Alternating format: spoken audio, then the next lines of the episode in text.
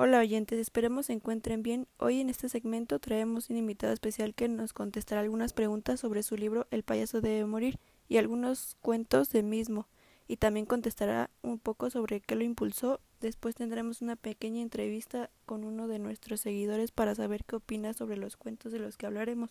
Quédate para que sepas de quién estamos hablando.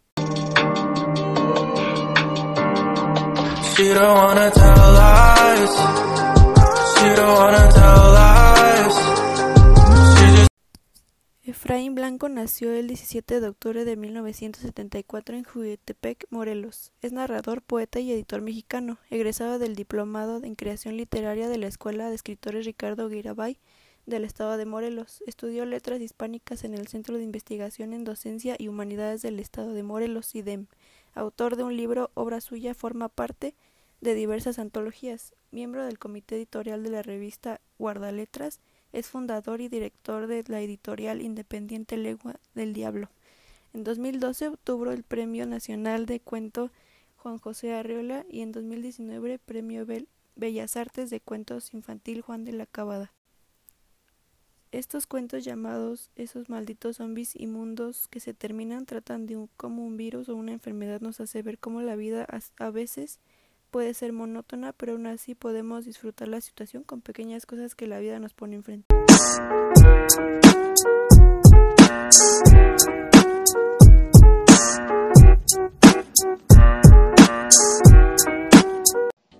Buenas tardes, Efraín. Bienvenido a este espacio y gracias por aceptar esta entrevista.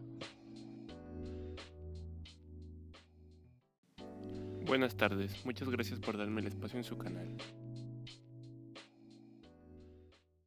Empecemos con las preguntas. ¿Qué fue lo que te inspiró a escribir estos cuentos? Pues creo que la situación que estamos pasando sobre el COVID, que nos quedemos en casa y tal, creo que me ha hecho pensar que escribir ese tipo de cosas nos hace ver la vida de distinta forma, ¿sabes? La monotonía a veces hay que disfrutarla, porque de un día para otro no sabemos si seguiremos aquí. Es cierto que la situación es difícil, que espero que la gente que nos escucha esté bien en casa. Y dinos, ¿quién te apoyó más en la realización de los cuentos? Principalmente mis padres, me ayudaron bastante para poder entrar al CIDEM, entonces ellos son los que me han ayudado en todo mi proyecto. Los padres sí que son parte fundamental para que no nos salgamos del camino, ¿eh? Pero tú regularmente lees este tipo de cuentos o en qué te basaste para la trama? Pues sí, soy fan de Stephen King. Por cierto, gran escritor también. ¿Y qué lenguaje usaste para los cuentos?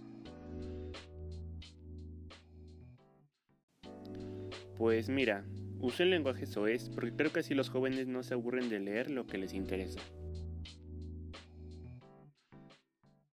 ¿Y para qué tipo de público están dirigidos estos cuentos? Estos cuentos los pueden leer los niños y personas más grandes, ya que tienen un lenguaje fácil de entender. Bueno, pues muchas gracias por compartirnos un poco sobre el libro y sobre ti. Gracias por venir y ofrecernos tu grata compañía en este pequeño espacio.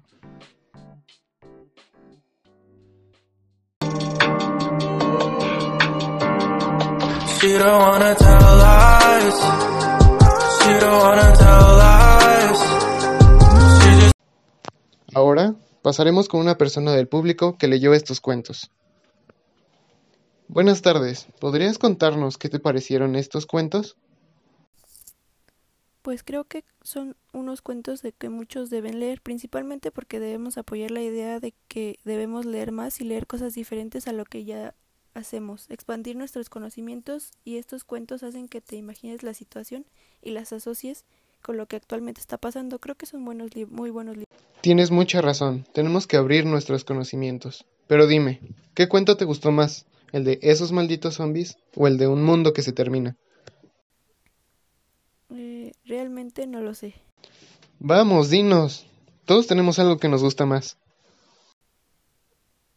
Está bien, creo que esos malditos zombies me gusta más. Mm, Bueno, es que soy fan de las películas de zombies y en este cuento es sobre ellos y es curioso que haya zombies veganos y que haya cierto tipo de comunidad. Creo que es algo muy chistoso.